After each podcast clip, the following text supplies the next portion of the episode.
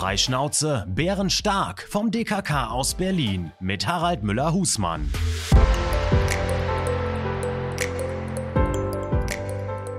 Liebe Zuhörerinnen und Zuhörer, herzlich willkommen beim äh, Podcast vom Deutschen Krebskongress. Ich freue mich, dass Sie wieder mit dabei sind und ähm, ich habe heute wieder an meiner Seite einen alten Freund und Bekannten, Ben Westfalen. Ähm, das Thema des äh, diesjährigen Deutschen Krebskongress heißt Schnittstellen zwischen Innovation und Versorgung. Bisher ESMO haben wir uns gesehen, getroffen. Da waren die Innovationen. In Deutschland findet die Versorgung statt. Ähm, wie war es für dich bisher beim Deutschen Krebskongress? Ja, lieber Harald, schön, dass ich wieder ähm, dabei sein darf und ich möchte das tatsächlich aufgreifen, äh, was du gerade sagtest. Wenn wir über die großen Neuerungen ähm, sprechen, die wir bei den europäischen oder internationalen ähm, Kongressen äh, sehen, dann äh, glitzert das immer, man fliegt irgendwo hin oder man nimmt sich Zeit, um äh, online äh, zuzuschauen. Aber die Umsetzung in die Versorgung in einem so komplexen Gesundheitssystem wie dem unsrigen, und da würde mich tatsächlich dann auch deine Meinung interessieren, wo wir einen stationären Bereich haben, ähm, einen akademischen, einen nicht akademischen Niederlassungen, MVZs. Ich glaube, der ähm, DKK ähm, zeigt uns nochmal auf, dass wir ganz, ganz viel zu tun haben. Und deshalb finde ich es ganz, ganz spannend, hier zu ähm, sein, mit äh, KollegInnen äh, zu diskutieren, auch unsere Industriepartner äh, zu sehen und äh, sich Gedanken zu machen, wie kann all das Tolle, was wir irgendwo in der Ferne glitzern sehen, dann bei unseren PatientInnen in der Breite ankommen. Und das ist, glaube ich, das, was ich hier beim äh, DKK ähm, sehe und die Gespräche, die ich hier auch geführt habe bis jetzt. Genau, also auf den großen Kongressen war ich als Paderborner ganz alleine äh, da, aber hier äh, treffe ich äh, Krankenschwester von der Station, ähm, den Chefarzt der Reha-Klinik, äh, meinen äh, Palliativarztkollegen. also ähm, da sieht man, wie viele Menschen an der äh, Krebsdiagnose arbeiten, um letztlich auch Therapien zu entwickeln, ähm, um das Leben unserer Patienten zu verlängern und eine Vision Zero, was was auch immer, äh, den deutschen Krebsplan umzusetzen, voranzutreiben. Du bist ein leidenschaftlicher Kämpfer für die Präzisionsonkologie und das schätze ich wirklich sehr an dir, denn das ist natürlich auch sicherlich zukunftsweisend. Für mich ist es als Niedergelassener manchmal frustrant, wenn ich ähm, ein ähm, ähm, Herz-2 positives Magenkarzinom habe, ich ähm, stelle einen Kostenantrag und ähm, der medizinische Dienst äh, schlägt das ab und sagt, na, du brannst erstmal wie ein ganz normales Magenkarzinom. Ähm, wie siehst du das? Ja, ich glaube, dass ähm, Präzisionsonkologie Full Disclosure sage ich immer, das ist so ein Signature-Satz. Ich bin ja zufällig dahin gekommen. Ich dachte, ich könnte ähm, da gut meine klinische Forschung weitermachen und dann ging dieses Thema ähm, durch die Decke. Und ich glaube jetzt, warum bin ich dabei geblieben oder wenn ich mir die letzten Jahre ähm, anschaue, dieses Konzept Präzisionsonkologie hat tatsächlich ähm, das Potenzial, unser onkologisches Gesundheitssystem nachhaltig zu verändern. Ähm, es kann nicht sein, dass man eine gute molekulare Rationale ähm, hat, dass es mittlerweile gute Medikamente im Markt zum Teil schon zugelassen hat, aber dass ähm, du dir der äh, gute Versorgung leisten möchtest, Gedanken machen musst, wie schreibe ich jetzt Anträge. Ähm, es gibt groteske Daten, dass es vom Bundesland abhängt, ähm, ob du 90 Prozent, ähm, vielleicht da, wo ich ähm, lebe, und bis zu 60 Prozent äh, in anderen Bundesländern Bewilligungsquoten durch den medizinischen Dienst ähm, gibt. Natürlich muss off-label, wenn wir dieses böse Wort einmal sagen, reglementiert werden, aber es muss in irgendeiner Form Versorgung im Fokus stehen. Und ich glaube, dieses Zusammenspiel aus komplexer Diagnostik, Beratung von ähm, Patientinnen, auch das vertrauensvolle Hin und Her senden.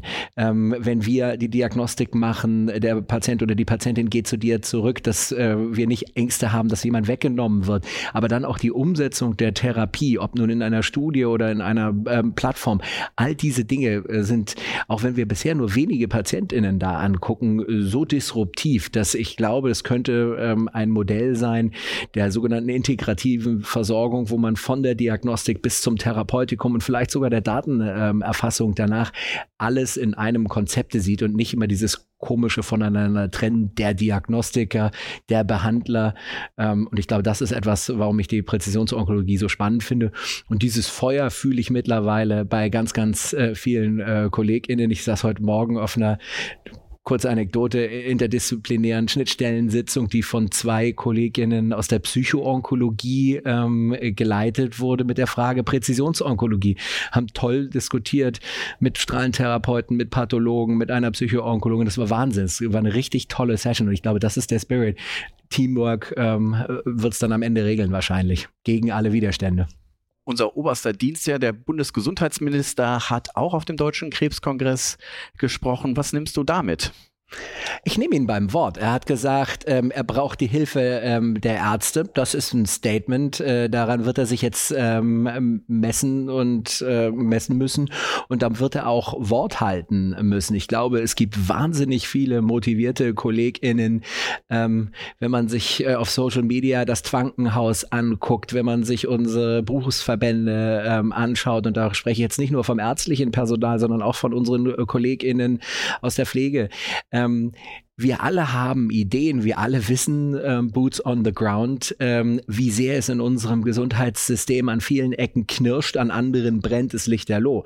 Und wenn uns unser Gesundheitsminister, der ja am Ende des Tages ärztlicher Kollege ist, anbietet, uns zuzuhören, dann sollte er auch zuhören und dann sollte das nicht so ein Lippenbekenntnis sein, was dann am Ende nice to have ist am Deutschen Krebskongress, sondern dem dann auch ähm, Taten folgen, zuhören und Taten. Weil nur zuhören wird uns auch nicht weiterbringen.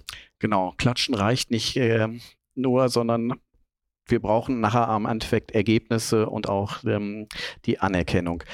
Teamwork hast du angesprochen. Letztlich geht es hier auch um Netzwerk ähm, und du hast auch ein tolles Team. Du hast ähm, ähm, Katrin Heinrich als eine Superfrau haben zusammen Artikel in der Frankfurter Allgemeinen Zeitung mit Annalene Bleckmann Frauen in der Onkologie.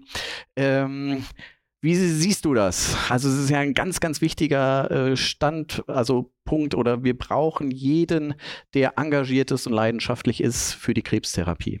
Ja, absolut. Und ich glaube, das ist etwas, was ähm, die Medizin eigentlich unsere Gesellschaft ähm, äh, muss sich klar werden, dass wir auf motivierte Menschen nicht verzichten können.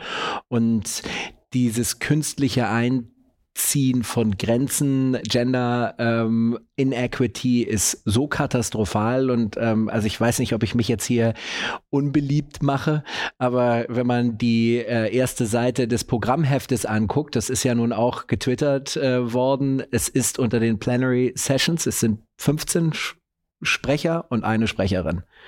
Ähm, und dann schreibt Katrin mit Annalene einen Artikel auf Einladung des äh, DKK und äh, im Programmheft wird es am nächsten Tag äh, ad absurdum geführt. Da müssen wir besser werden.